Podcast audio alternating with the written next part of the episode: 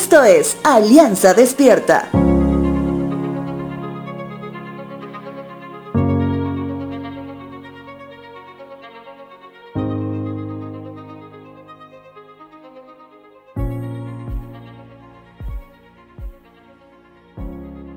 Cuando hablamos de la palabra disfuncional, usualmente se la utiliza para describir a alguien o a algún grupo de personas como ser una familia.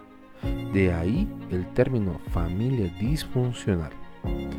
Para entender esta definición pienso que habría que empezar conociendo cómo es una familia funcional. Una familia funcional es un grupo de personas que persiguen un mismo objetivo en sujeción mutua teniendo un orden de trabajo y de sujeción, es decir, un padre que ama a su esposa y sus hijos, una madre que ama a su esposo e hijos, hijos que aman y respetan a sus padres, esposos que se aman entre sí y son fieles unos a otros. Entonces, teniendo la definición de una familia funcional, ya nos podemos dar cuenta a qué se refiere el término de familia disfuncional. Hoy me enfocaré más en la relación de los padres, en la fidelidad que debe haber entre ellos. La pregunta hasta aquí es, ¿la infidelidad es parte de una familia disfuncional?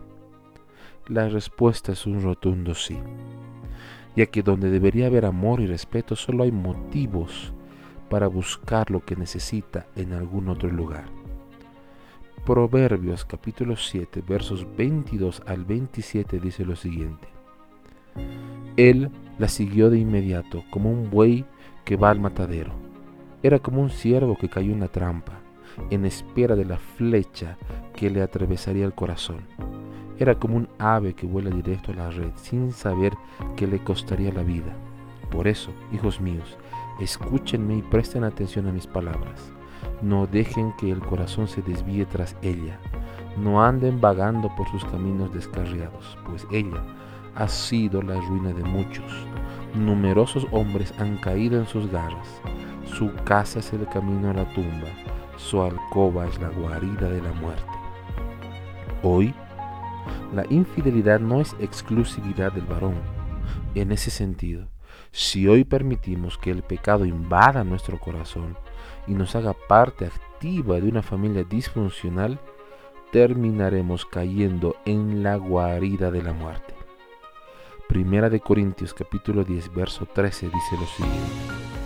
No os ha sobrevenido ninguna tentación que no sea humana, pero fiel es Dios, que no os dejará ser tentados más de lo que podéis resistir, sino que dará también juntamente con la tentación la salida para que podáis soportar.